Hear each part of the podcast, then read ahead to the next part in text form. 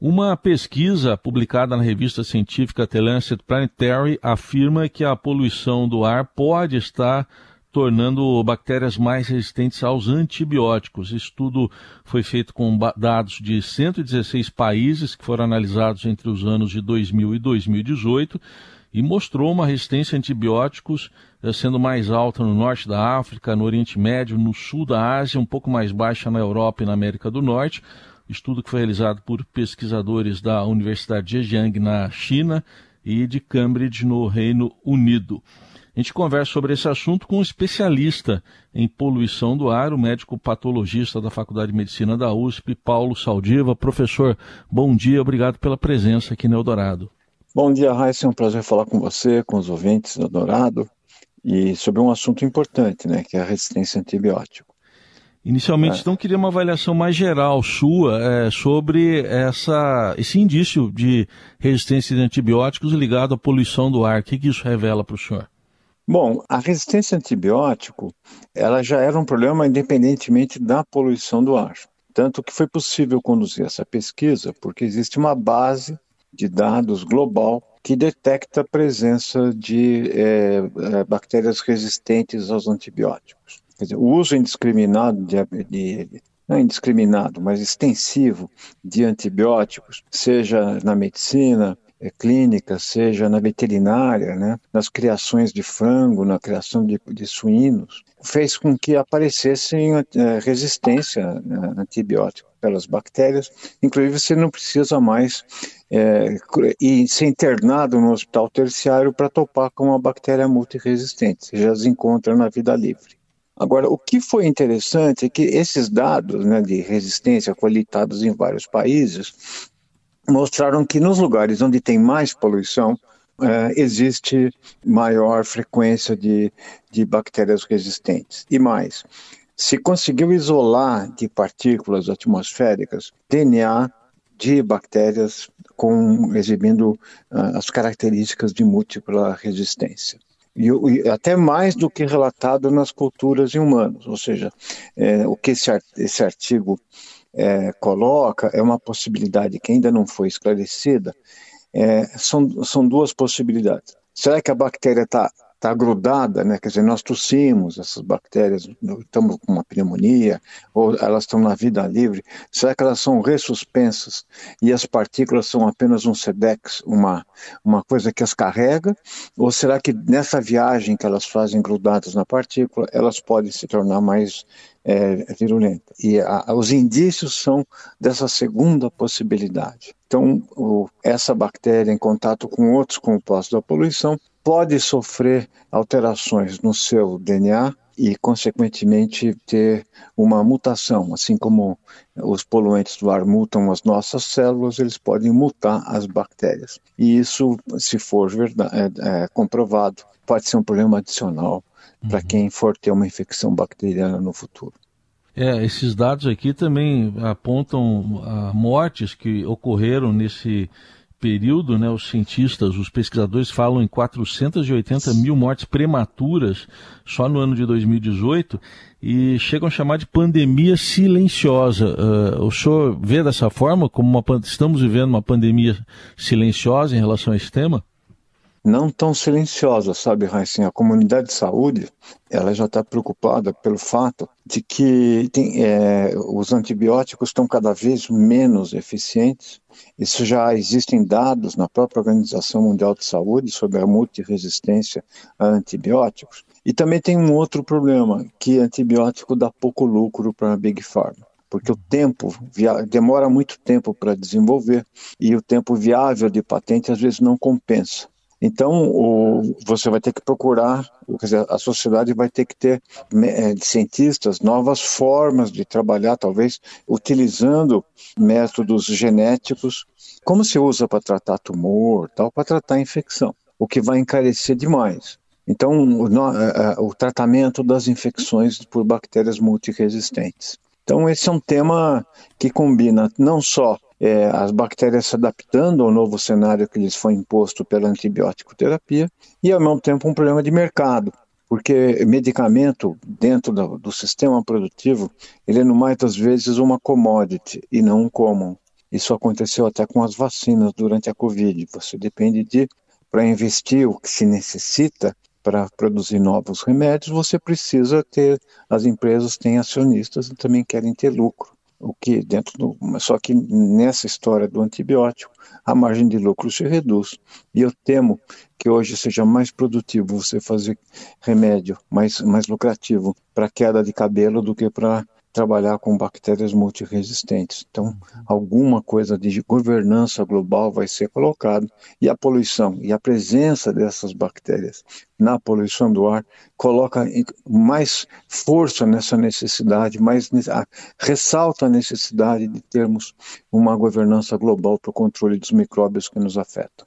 Bom, como o senhor destacou muito bem, a gente tem visto essa resistência a antibióticos é, não só ligada à poluição do ar, a poluição do ar é mais um elemento, é, e aqui chama atenção que o estudo levou em conta o saneamento, condições de saneamento da economia dos países, quanto eles gastam com saúde, com educação, o, o clima e a poluição do ar também.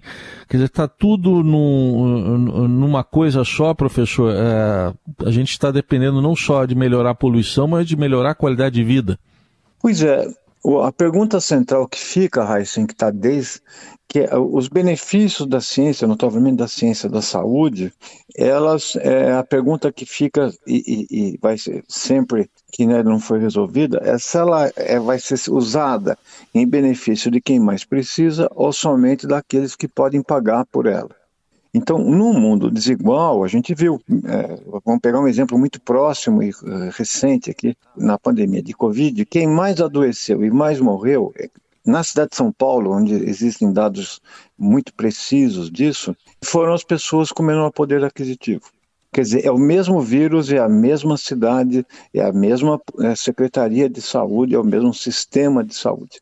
E, de novo, a relação, o, o excesso de risco é, a depender dos gradientes sociais e econômicos, chegava a ser de 9 a 10 vezes. Então, isso propicia que mais agentes infecciosos sobrevivam e, consequentemente, mais mutações eles tenham, mostrando que pobreza, resistência dos micro-organismos à infecção, as manobras terapêuticas né, e o acesso e o cuidado que a pessoa pode ter com a saúde são importantes determinantes da relação entre saúde e doença. Então, é como se os vírus, as bactérias estivessem nos ensinando, não pela pelo entendimento, mas pelo receio que temos deles, que são necessárias medidas para reduzir a desigualdade em saúde no mundo.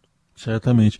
E, e, professor, e globalmente, apesar desses acordos todos que têm sido feitos, acordo de Paris, por exemplo, a, a, a, gente vê poucas medidas concretas, enfim, isso gera algum pessimismo em relação a esse assunto? Como é que o senhor vê o, o não cumprimento desses acordos para a redução de poluentes? Bom, assim, o... eu sou mais otimista do que era 10 anos atrás. A pergunta é se a velocidade com que isso está ocorrendo, por exemplo, nós estamos hoje passando por alterações climáticas importantes, já tem evidências muito sérias de, de, do, que, do que, que se dizia como teórico, já está acontecendo na prática. E as crises talvez vão, vão criar força que, a, quer dizer, o sofrimento causado por essas crises talvez tenha mais força do que a razão de você impedi-las que ocorram, você as, com a previsão e com as medidas corretivas antes que as consequências ocorram. Isso acontece até com a gente, né? Quando você fica doente mesmo é que você vai resolver reendireitar a sua vida se houver tempo, quer dizer, você vai sair do trilho e vai tentar reeducar após algumas crises, algumas coisas que acontecem na nossa vida. E assim está acontecendo com o planeta. A pergunta é se nós teremos tempo de negociar com a, natureza e com as mudanças que estão tendo por aí. Eu acredito que, assim, né, objetivamente, as grandes cidades estão, tão, são mais fáceis de terem acordo do que os países, porque envolvem é, acordos entre prefeitos e, e, e então já existem coalizões de grandes cidades que têm em si a soma da população dessas cidades é significativa, que já estão indo mais depressa do que os governos que tem muito menos inércia para governo. Então eu acredito que nós vamos ter e também está mudando o perfil do consumidor, Heisen. Uhum. É, essas discussões que estão é, criando, que já estão ocorrendo há mais de uma década, uma, duas décadas, pelo menos assim na grande imprensa, estão é, levando a que os novos consumidores sejam menos demandantes e mais, e mais digamos, é, a, a, aceitem mais reduzir a sua pegada de carbono, a redução de emissões e vão. É, é um exemplo claro. Hoje, a, a, os, as propriedades de moradia, por exemplo, antigamente eram, eram associadas ao tamanho e o número de vagas na garagem. Hoje é a proximidade de alguns meios de transporte coletivo. Então, acho que a cidade, a gente está aprendendo, vai ser uma mudança cultural. Eu espero que ocorra é, com a velocidade necessária para que a gente evite as consequências. Muito bem. Só para a gente fechar então, professor, e um olhar para a cidade de São Paulo especificamente, aqui a nossa cidade. É, chover algum avanço nesse sentido de redução da poluição? Veja, a, a, a, poluição caiu objetivamente em São Paulo. Assim, se comparar os anos 80 com, com hoje, nas medidas históricas que nós temos, os níveis de poluição são menores e caíram três a quatro vezes. Agora, o, por força da mudança tecnológica, da, da melhoria do transporte coletivo, mas tem uma coisa: a dose não caiu tanto. A dose é, é, é quanto você inala da concentração existente no ar. Só que hoje as pessoas passam muito mais tempo no trânsito. Nos anos 80, você ia praticamente para qualquer lugar em São Paulo em meia hora, né? quando você ia longe. Hoje não é incomum que as pessoas percam duas, três, até quatro horas por dia no trânsito, que é onde os grandes corredores de tráfego, onde tem, são as novas chaminés. Então, nesses lugares, a poluição é mais alta do que a média.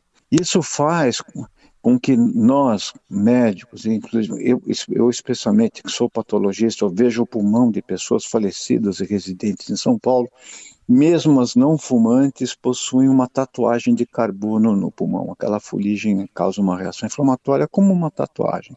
Ou seja, fumamos um pouco sem ter escolha.